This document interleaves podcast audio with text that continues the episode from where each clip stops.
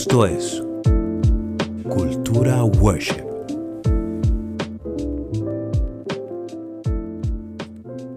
Hola a todos y bienvenidos a esta primera entrega de Cultura Worship Podcast.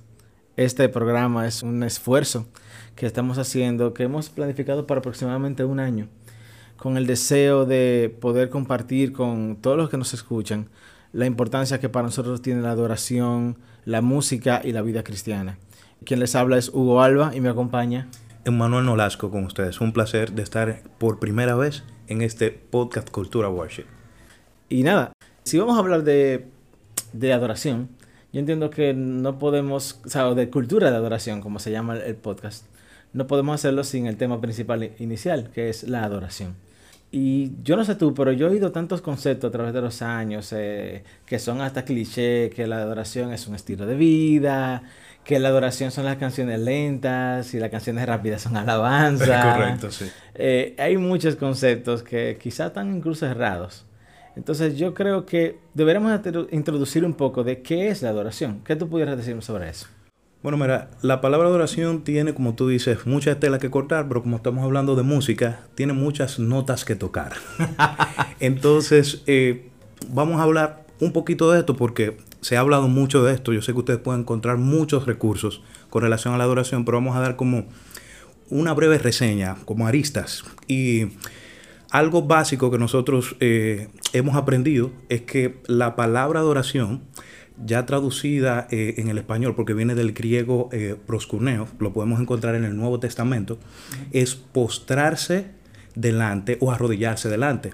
Yo me voy a quedar con el, con el concepto de, de postrarme en adelante por el hecho de que implica más algo desde adentro hacia afuera. Y aunque, aunque está bien que nosotros podamos decir que es arrodillarse delante y que es una postura y que son elementos que tú puedas eh, hacer físicamente, pero se trata más de algo del corazón, del interior. Y hay algo muy importante, un verso que nosotros pudiéramos utilizar, Hugo, que es el de, de la samaritana, donde dice que los verdaderos adoradores, cuando está el Señor ahí en el estanque, le van a adorar en espíritu y en verdad. Y esos dos elementos, para no abundar mucho, lo que es el espíritu, es porque tiene que ver no con el Espíritu Santo, es con lo interior, porque está en minúscula. La palabra espíritu está en minúscula y tiene que ver con lo interno. Es decir, pero el Espíritu Santo tiene que estar en ti para que tú puedas producir la adoración, que luego vamos a hablar más de ese punto. Y lo de verdadero porque tiene que estar fundamentado en la palabra de Dios. Podríamos dar esa breve reseña. Hay mucho de qué hablar, porque también en el Antiguo Testamento, por ejemplo, había algo que se llamaba el Shema, que fue algo que se le dio al pueblo, esto está en el Pentateuco, donde dice, amarás al Señor con todo tu corazón, con toda tu mente, con todas tus fuerzas, con toda tu alma, y que luego se refiere en el libro de, Mateo, o sea, en el Nuevo Testamento. Sí, al, mandamiento, al único mandamiento. exacto, entonces eh, adoración implica eh, rendir totalmente nuestra vida delante de Dios. Y uh, AW eh, habla de que la adoración es vivir, servir, dar, entregar, es más que música. ¿Te refieres a AW Tozer? Exacto, le llegaste. Entonces, Tú sabes que mientras tú dices todo eso, mm, a mí me llamó la atención porque yo me quise ir incluso a lo secular. Yo dije, Sí, porque nosotros somos cristianos y quizás no vamos al tema de la adoración en la Biblia, y debe ser así. Pero yo dije, pero ¿y qué dice lo secular? Y dije, vamos a buscarlo en Google. Y yo busqué en Google y todas las fuentes que vi, de verdad no profundicé mucho, pero todas las fuentes que vi, me sorprendió que todas hablaban de la palabra adoración con un enfoque cristiano y con un enfoque hacia Dios, no hacia un Dios. Decía como una entrega, una humillación personal, una, eh, o sea, es como todo está enfocado directamente en Dios. Y eso me encantó, que aun quienes quizás no creen en Dios o no los reconocen como Dios, entienden que la adoración no es algo que tú le puedes dar a cualquiera. Está enfocada en Dios directamente. Y eso me, me sorprendió muchísimo. Y hablando de eso, entonces yo me quedé con algo podemos, como tú dices, teorizar por muchísimo tiempo. Al final, este podcast no va enfocado con el tema de ser un podcast de, teología o algo así. Pero si nosotros hablamos de, lo que la adoración es, pudiéramos teorizar y hablar por muchas horas, pero yo creo que lo importante es cuál es el propósito.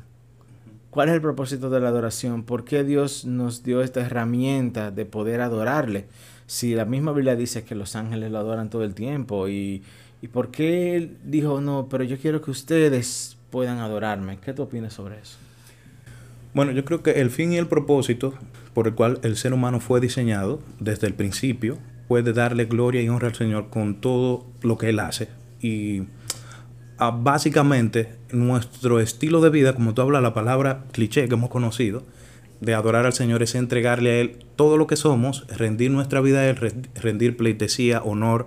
Y el propósito de la adoración es honrar al Señor, es decir, de una manera simple. No sé cómo tú lo podrías decir, pero por ahí va. Sí, yo creo que sí. Mira, yo incluso lo pienso de que es algo que habíamos hablado anteriormente, eh, en otro quizá momento. Yo he sido confrontado y me ha, me ha, me ha sido como muy chocante ver, darme cuenta de que muchos hemos sido enseñados de que la adoración es lo que nosotros le damos a Dios. Y aunque tiene algo de verdad eso, al mismo tiempo no hay nada que nosotros podamos darle a Dios que ya Él no tenga. Y no importa cuán prodigiosa sea tu voz o cuán increíble tú seas en un instrumento o incluso cuán obediente tú seas en la semana por, por adoración y obediencia a Dios. Eso no cambia nada a Dios. Dios no cambia ni es mejor por nada de eso. Ahora tú sí. Tú sí eres cambiado por ese tiempo de adoración, por ese esfuerzo, por esa mejor ofrenda que tú le das a Dios. Mira, eso que tú dices es muy cierto, porque yo creo que la gran mayoría de nosotros los cristianos tiene el concepto de que eh, implica darle a Dios. Y sí, hay parte de eso, pero yo creo que somos más beneficiados nosotros eh, como criaturas, como hijos de Dios. Yo iría más lejos. Dios merece la adoración, no, no estoy diciendo que no, pero Dios no recibe absolutamente nada. Porque Dios no es más Dios porque lo adoremos, ni deja de ser menos Dios porque no lo adoremos. ahora nosotros si somos cambiados, somos santificados, eh, crecemos espiritualmente a través de una vida de adoración.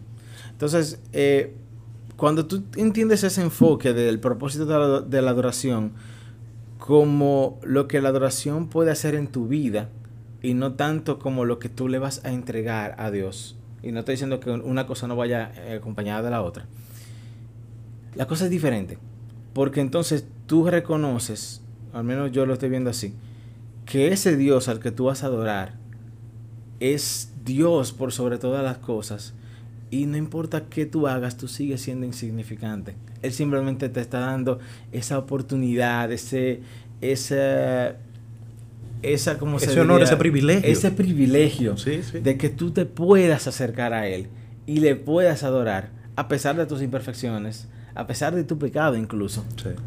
Eh, Yo también maravillo con eso que tú estás diciendo, porque eh, es un regalo y una gracia inmerecida que nosotros tenemos de poder eh, adorar al Señor, porque es que trae tanto a nuestra vida, es decir, trae gozo, trae paz, es como que trabaja todas las emociones, igualmente como él hablamos anteriormente, en, que habla en el libro de Marcos, ese esquema de adorar al Señor con nuestro corazón, con nuestra mente, con toda nuestra fuerza, es que trae a nuestras vidas fortaleza.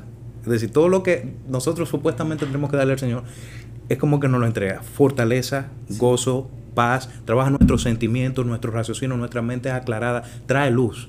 Y somos totalmente beneficiados cuando nosotros adoramos al Señor. Es más beneficioso eh, lo que nosotros recibimos que lo que nosotros supuestamente podemos dar, entre comillas, porque sí, eh, cuando Él nos creó, cuando Él creó a Adán y a Eva, le dio funciones. Bueno, ustedes van a labrar la tierra, ustedes van a gestionar. Nos dejó un mandato. Pero eso mismo que nos dejó nos trae gozo. Es como que eh, ese deseo de servir nos va a traer el beneficio de ser alimentados, de ser sanados, de ser restaurados, de adorar al Señor.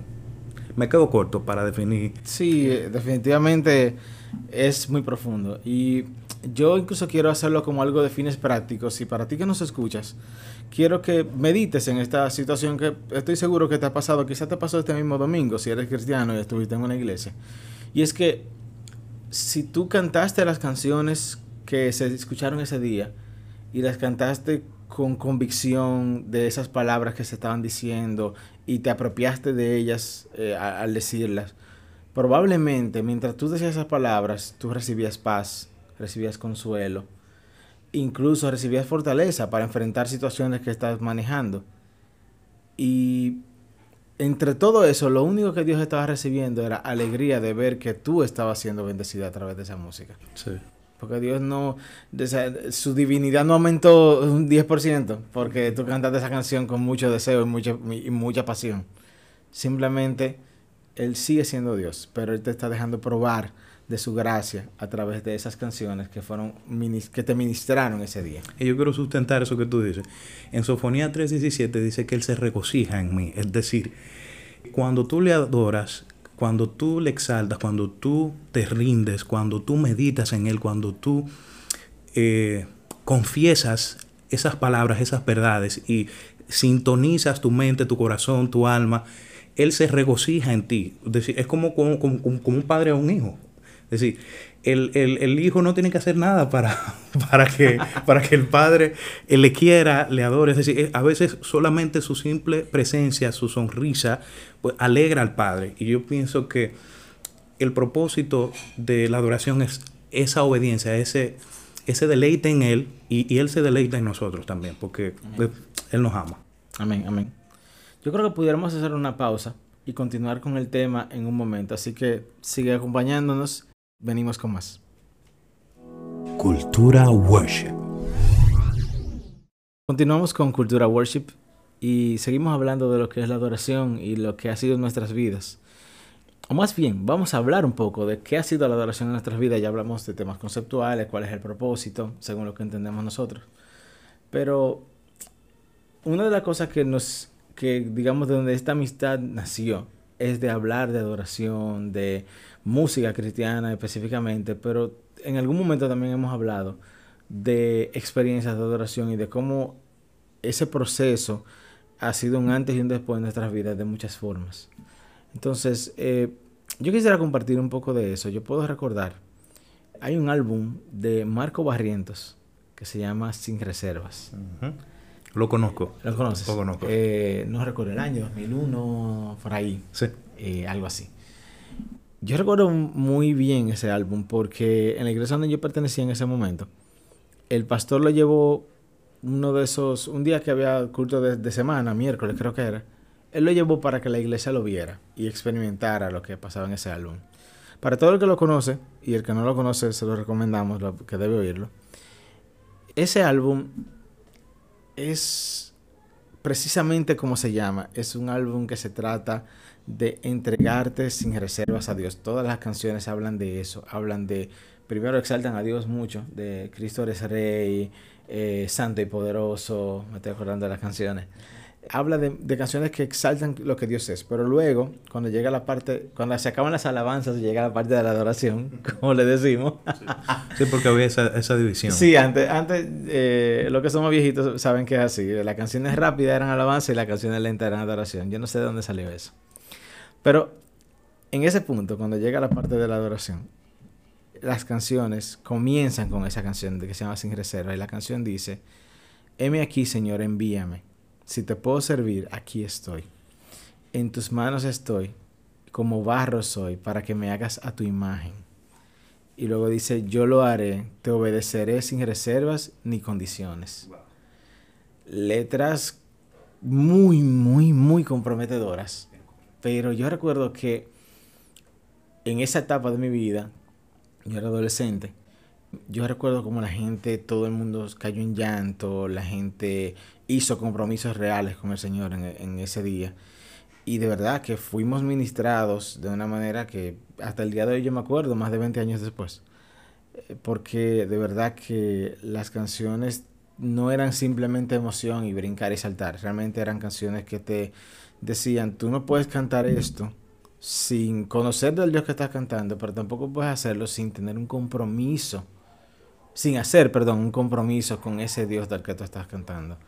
Y entre muchas otras experiencias que yo puedo mencionar, esa yo creo que es una de las más significativas que puedo recordar ahora. Mira, en mi caso yo recuerdo un álbum que se llamaba Cerca de ti, que era de Jesús de Romero, y fue uno de los de las producciones que me impactó cuando yo llegué al Evangelio. Un vecino, recuerdo que eran los pastores, y él, él escuchaba mucha música. Y me cedió ese, ese cassette, porque era el cassette. Eh, había en CD también, pero me cedió ese cassette. Estamos dejando caer la cédula, como se dice aquí en Dominicana, por si alguien no oye de otro país. Eh, la cédula es la identificación de aquí. Aquí estamos dejando saber que no somos de ahora. Exacto. Pero ahí vamos. Entonces, eh, la canción Cerca de ti también habla de una gran verdad que dice, cerca de ti yo quiero estar, de tu presencia no me quiero alejar. Y era como esa, ese anhelo de estar, eh, de tener una intimidad con Dios, de tener un tiempo de oración, porque por ejemplo en, mis tiempos de oración yo usaba mucho la música, es decir, eh, música de fondo y no me interrumpía, es decir, eh, no había un contraste entre ellos, sino que era, alimentaba mi tiempo. Y en, en esos momentos, yo recuerdo que uno de esos álbumes me impactó mucho. Cerca de ti tenía canciones como ahora mismo no lo recuerdo todo, pero estaba como Búfalo. estaba. Exacto, porque también. Hubo gente que aprendió a tocar bajo para esa canción. Ah, vale. y, y eran canciones que me subían la fe, porque había momentos de lucha, es decir, habían eh, momentos de baja, pero eran. Esas canciones me motivaban, me alentaban, me daban. Me, me recordaban la Biblia, porque eran bíblicas. Bueno, lo que pasa es que luego vamos a hablar en otro capítulo sobre canciones y sus temas, pero en esa época había un, eh, un buen mover de la palabra de Dios en, las canciones, que luego con el tiempo han ido cambiando.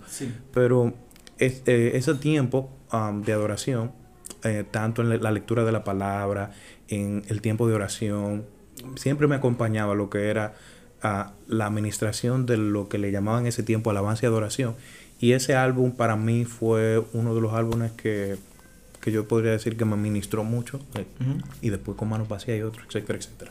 Yo recuerdo ese álbum muy bien. Eh, igual que tú, no me acuerdo de todas las canciones, pero sí me gustaba mucho porque el álbum era muy llano. O sea, letras sencillas. Eh, no, era, no era muy cargado. Y de hecho, la estructura de las canciones era fácil de aprender. Era como un estrofa, un coro. Era, Lo que quiero decir era como que no tenía mucha letra. Porque hay canciones que son literalmente como un himno y aunque te gusta lo que dice, si no la lees no hay forma de cantarla porque no te la puedes aprender, es muy largo. Pero esa canción, me acuerdo de ese, por ejemplo, ahí también estaba Tal Como Soy. Sí, Tal, como, Soy, Y habían unas cuantas más. ¿Tú te acuerdas una que dice, si decidiera negar mi fe y no Si decidiera negar mi fe, esa no sé. Y no confiar Esa es cerca de ti. Ah, esa es cerca, de, ti. Oh, es la misma. Pero es que ah, yo recuerdo que es, ah, se unía con otra canción ahí mismo. Yo creo que fue que después hicieron algún medley. Mm. No, no, no tengo la memoria de eso. Pero es muy probable porque tú sabes que eso se hacía. Eh, en las iglesias lo hacían. Eh, hay, iglesias, hay, iglesias, que conectaban algunas de esas canciones. Por eso, porque es que la letra iba como tan una con la otra. Con Mando Vacío yo lo recuerdo mucho mejor. Porque ese sí yo te lo puedo decir, creo que canción por canción. Y a mí me encantaba como ya que estamos hablando un poco de nosotros. y a nivel musical es muy rico. Soy eh, músico, yo soy baterista, toco algo de guitarra y también eh, canto. Eh, yo, le pongo, yo le pongo la mano al piano y canto un poquito. También, si tú, tú tocas piano, no te hagas. El caso es que yo aprendí a tocar batería entre muchos otros álbumes que oí con canciones de ese álbum en particular. Yo recuerdo que con, con Manos Vacías, con Ava Padre, fue que yo aprendí a tocar eh, salsa o songo, como se llama realmente. Ese ritmo, primera vez que yo lo escuché fue con esa canción y de ahí fue que yo comencé a, como a introducirme en ese tipo de ritmo latino. Para mí fue como, ¿qué está pasando cuando yo oí esa canción por primera vez? Porque yo nunca había oído ese ritmo y a mí me encantó. Sí, es que ese álbum era muy rico, es decir, eh, tenía rock, tenía balada, tenía son, tenía Tenía algo de techno. Tenía algo de sí. libertad. Sí, sí, es verdad, tenía algo de techno, es correcto. Eh, de, ese, de ese álbum, una de las canciones más underrated, vamos a meter un chin de Spanglish aquí, es otra, de las, de las como menos valuadas, que a mí me encanta, es Me has atraído Jesús. Por ese intro de saxo que tiene. Sí, un saxofón. Eh, y la letra buenísima también. ¿Cómo, cómo se llamaba el saxofonista? Rudy Rodríguez. muy popular. El año pasado, me parece. Sí, muy popular en varios álbumes. No, él, es él es una estampa en la música cristiana de los 90 y parte de los 2000. Pero no vamos a entrar, esos son otros temas para otro mm, día. Sí. Eh, pero sí, yo recuerdo que esa canción me, ha traído Jesús a nivel musical, estoy hablando. También fue como tan bien orquestada porque estaba. Era una canción ya es rápida, pero ya como medio lenta. Y estaba como justamente en el borde de comenzar con las canciones ya más lentas. Porque antes hacía eso, todas las canciones rápidas en un punto, todas las canciones lentas en otro punto. Todavía no sabemos por qué. Pero se hacía así. Y esa canción fue como la transición perfecta para pasar de esas canciones más movidas a esas canciones ya más de meditación, de adoración, de todo eso. Nos fuimos en hablar de música al final, Pero, pero lo importante es que y es lo que queremos que se lleven de lo que hemos hablado hoy. Mm, la adoración se trata de Dios y siempre se tratará de Dios. Pero en la adoración Dios no recibe nada que ya Él no tenga. Pero tú recibes todo lo que tú no tienes. Y en la adoración Dios puede hacer tantas cosas por tu vida si tú de verdad te conectas con Él. Así que si tú nunca has tenido un momento de adoración, nunca has dicho, déjame cerrar mis ojos, déjame yo levantar mis manos, déjame yo dejar de pensar que en una hora me tengo que ir, o que qué voy a hacer cuando salga de aquí, o con quién me voy a juntar. Y tú te concentras en lo que estás haciendo en ese momento, en cantar esas letras, en hacer esas letras parte de ti. Yo te garantizo que el Señor hará algo en tu vida que tú nunca has imaginado. Amén. Y la misma palabra dice, ¿qué tienes tú que yo no te haya dado? Es decir, todo lo que nosotros podemos hacer en nuestras fuerzas es porque el Señor lo ha permitido en su gracia, en su misericordia y en su soberanía. Y yo creo que Dios nos ha entregado las herramientas a cada uno de nosotros de lo que eh, nosotros necesitamos. Es decir, lo que tú tienes ahora es lo que necesitas. A veces nos estamos volviendo locos, en buen dominicano, y no nos enfocamos en lo que Él nos ha regalado y nos ha dado para darle a Él. Y yo creo que tenemos mucho porque Él nos ha dado mucho. Eh, no tenemos poco, en realidad nos ha dado mucho. Y como decía Hugo, amerita un esfuerzo, amerita eh, una entrega, porque Dios te, te, capacitó, te dotó de dones, de habilidades, de talentos para poderlos en función, perdón, para ponerlos en función, para ser de edificación, que luego vamos a hablar de, de ese otro tema de, de la edificación en la iglesia, en tu familia, con los que te rodean y, adorar al Señor en todas las aristas. Porque la adoración es más que música, aunque nuestra pasión está eh, orientada a eso de la música, porque a través de ella hemos sido ministrados. Es una de esas aristas de las que el Señor eh, nos bendice, pero lo que queremos enfocar en este primer capítulo es esa fuente de la adoración y de lo que eh, el Señor hace en nosotros, no de lo que nosotros podemos hacer por Él, porque en realidad no hacemos mucho si nosotros lo calculamos, de verdad. Bueno, y nada, esta ha sido nuestra primera entrega de Cultura Worship. Esperamos que hayan llegado hasta aquí con nosotros y eh, nada, estaremos por aquí en otra eh, futura entrega. Esperamos que puedan escucharnos por las plataformas que quieran, Spotify, YouTube, Apple Podcast. Así que, bye bye. Esto fue Cultura Worship.